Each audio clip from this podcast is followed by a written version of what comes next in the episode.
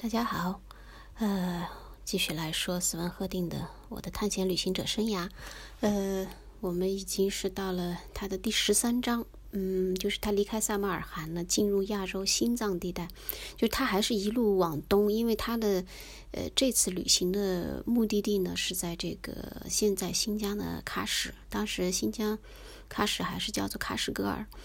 那就是往东，他在这儿呢，就写到：我驾着马车离萨马尔罕而去，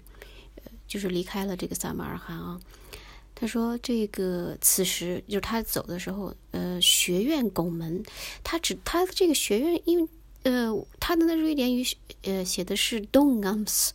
呃，所以这个学院应该就是萨马尔罕，他们就是学这个伊斯兰教的这这样的一个学院吧，就是。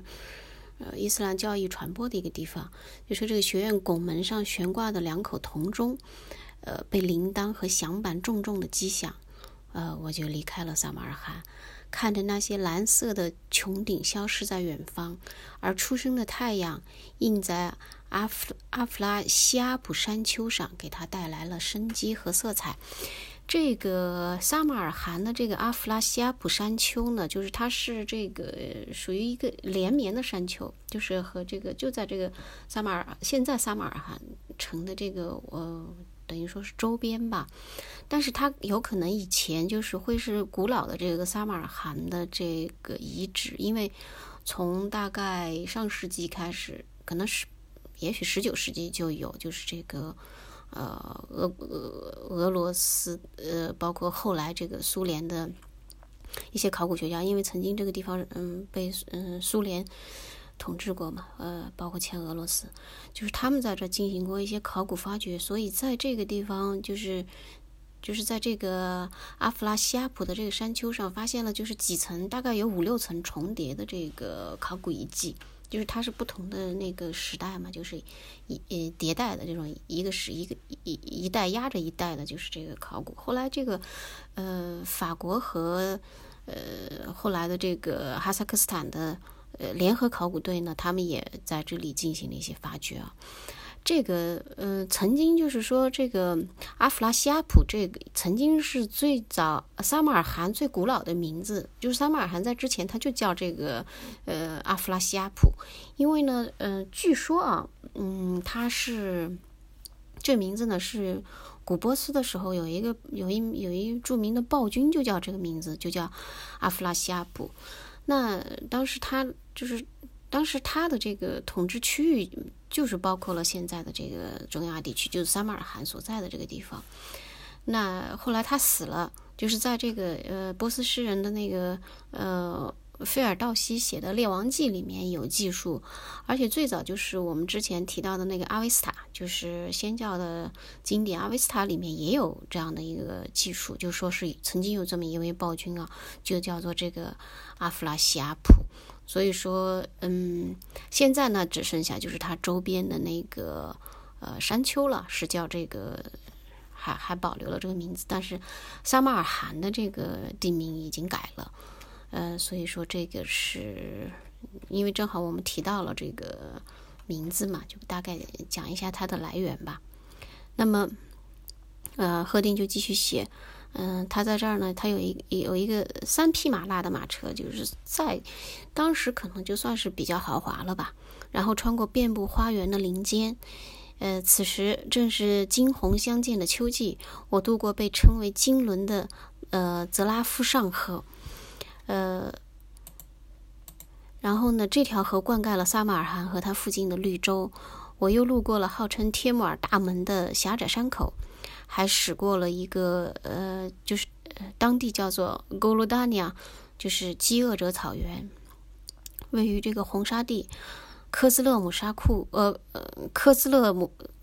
科兹勒库姆沙漠的边缘，还有这个阿克索斯河和。雅克萨提河，其实这两条河呢，就是阿姆河和希尔河。那它是在这儿呢，用了这个希腊语的名字，就是他没有把它们叫做阿姆河和希尔河。它是因为，呃，就是想表明这个两条河流它经过不同的，因为这两条河都特别长嘛，是中亚地区的母亲河，阿姆河和希尔河。就是在当时，呃，靠近撒马尔罕这个地方呢，它，嗯。这个赫定用了这个希腊语的这个名字来称谓，就是说他也是在不同的，应该是在当年就是在不同的这个区，就是那个河流的不同的河段，应该是叫叫不同的名字，但实际上确实就是阿姆河和希尔河，所以他就嗯过就经过了这些地方，那么后来又做了一个渡轮，就横穿了希尔河。那还带了一些什呃骆驼呀，还有火车，所以当时其实就是说是，呃，旅行像带带骆驼呀、带马呀，还有这个嗯乘马车呀、骑骆驼啊，这个反正都是当时非常常用的呃交通方式。然后呢，他们呃下了船，又换又换了几次马，就是其实也就是这个这个大家应该都能理解啊，就和以前那个嗯送信的那个信使一样，就是他到了一个驿站就换一匹马，到了一个驿站就换一匹马，然后经过了这呃长途跋涉，到达了这个当时俄属中亚的首都塔什干，塔什干是嗯就在那个时候曾经是这个。呃，俄俄罗斯占领中亚地区的首都，嗯，大家想不到会是塔什干哈。那嗯，塔什干也是一个就是当初中亚就是各个这个部落就争来争去的一个地方。后来反正最终在一八六五年的时候呢，就被这个一一位俄罗斯将军叫做这个切尔尼亚耶夫把他给争就是嗯打下来了。嗯，据说这也是一个非常能打的人。当时的这个塔什干就有，嗯，居住的人口就有十二万。但是这个切尔尼亚耶夫呢，就他就带了两千兵，就把这地方给打下来了。然后呢，赫定说他在呃在卡塔什干的时候，他去又去拜访了，又发挥了他这个社交能力，呃，拜访了当地的这个俄罗斯就是驻驻地的总督，嗯，叫做这个。维夫斯维夫斯基，这么一个维维夫斯基，这样一是男爵，然后就在他又在那儿借宿了几天，反正好像他到哪去都能找到当地的这个嗯最高的首领，然后呢呃这个呃维夫斯基呢还给了他一些地图，还有呃护照，还有一些信件，这样他路上可以用嘛，嗯就反正对他非常好。一八七，他记得就是，嗯，为什么对他这么好呢？因为，呃，一八七三年瑞典国王举行，就是当当时的这个，呃，奥斯卡，瑞典国王奥斯卡举行加冕仪式的时候，这位男爵曾经去过，所以呢，嗯，因为当时他是外交官嘛，所以他一看这个赫定是瑞典人，所以对他还是蛮好的。然后呢，在塔什干又换了一匹马车，继续往东走。那么他们度过了这个有一次，就是说，呃。渡过了这个希尔河，到达了苦展。嗯，苦展这个地方呢，也是一个古城了。嗯，可以简单的介绍一下苦展吧。那它现在的这个，呃，嗯，现在所所在的这个地方呢，就是现今天的这个塔吉克斯坦。它是这个，呃。当时啊，它也算是一个，也是一个算是经济中心吧，嗯，地位还是蛮重要的。那现在也是有不少的人去这个呃苦展去旅行，因为它还是有一些不少古迹保留下来了。呃，这个地方曾经啊有一度啊，在这个苏联统治的时候被叫做这个列宁纳巴德，嗯，是现在也是塔吉克斯坦的第二大城市，嗯。呃非常值得去看一下，嗯，有不少人有这个相关方面的游记啊，大家也可以看看这些游记上面是怎么记述的。然后呢，他们嗯到了苦展以后，继续经过这个有一个叫做这个费加纳的一个盆地，然后就到了这个浩瀚。浩瀚呢，就是原来这个浩瀚古古国的是呃都城。不能叫浩瀚国，浩瀚韩国讲错了，浩瀚韩国，浩瀚韩国，因为它的时间并不长，它大概也就是十八世纪初的时候建的国，也是就是这个中亚的某一个呃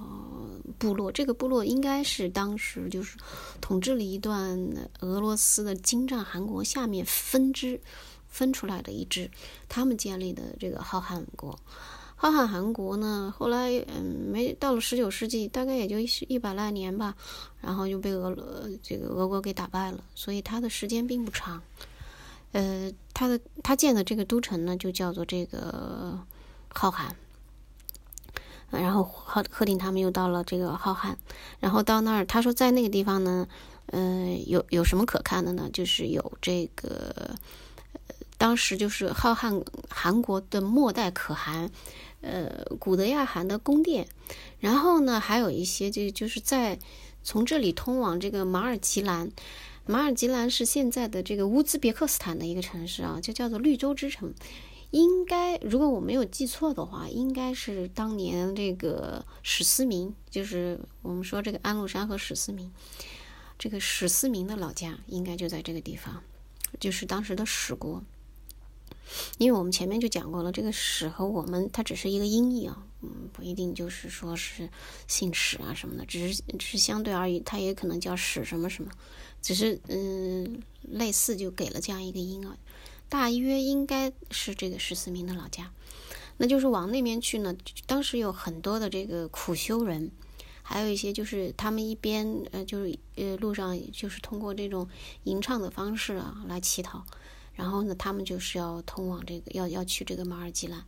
就是在这个马尔吉兰的这这样的人呢，都能够知道，就是说。呃，他们这个所有的这个呃来客，呃，只要问到什么伊斯坎贝伊、伊斯坎德贝伊、伊斯坎德贝伊，前面说过了，就是这个亚历山大大帝，亚历山大大帝的墓地就在这个地方，所以就是在马尔基兰。嗯，这是他们当时可以看到的一些地方吧。那嗯，当时他们就是在皎洁的月光之下呢。嗯，当时反正就一天到晚能赶路，他们的这个呃，趁着车又到了欧什，呃，当时管辖这个地方呢是这个俄罗斯的这个杜布纳上校，然后呃，当时杜布纳上校就是留他在这儿住下来，但是呢，赫宁说不行，他一定要去喀什，就是喀什格尔。呃，因但是呢，这个路不是很好走，因为当时他是必须要走这个有一条非常高的有山路要走嘛。喀什正好是就是连在这个天山和帕米尔高原这个群峰当中的，呃，等于说另一边，他要越过这个群峰，所以呃，当时的最高的这个山口啊是叫做嗯吉利山口，所以海拔大概有接近四千米。呃，但是当时这个，然后这个杜布纳上校就说，现在目前啊，也可能有点晚，因为最后一支一支商队已经离开了。呃，本来如果有商队的话，最好跟着商队一起走，因为人多嘛，毕竟可以互相帮助一下，而且也说明了确实是暴风雨的季节就要来了。呃，即使这个有有一些这个嗯非常有经验的吉尔吉斯人能够带路，但也是很艰险的走这，尤其是过那个最高的那个山口。但是呢，赫定就是这样，他觉得他一一定要去这个嗯喀什，就是这这就属于一种梦想不容易磨灭。然后呢，最后还是说服了这位上校，然后呢，上校就给他做了。尽可能的做了最多最好的准备，然后可以早一就是早一点嗯启程，然后他们就准备了一些嗯不少干粮，还有一些这个冬季用的这个毛皮大衣，还有一些毛毯，又雇了又又多雇了一些马，然后呢呃还有一些这个就是马车夫，所以他们呢就是在这个嗯当时觉得已经准备的很好了啊。在十二月一号就出发了，但是后面呢就历经了各种的艰险。那我们是什么样的艰险？我们到下一次再讲吧。好，再见。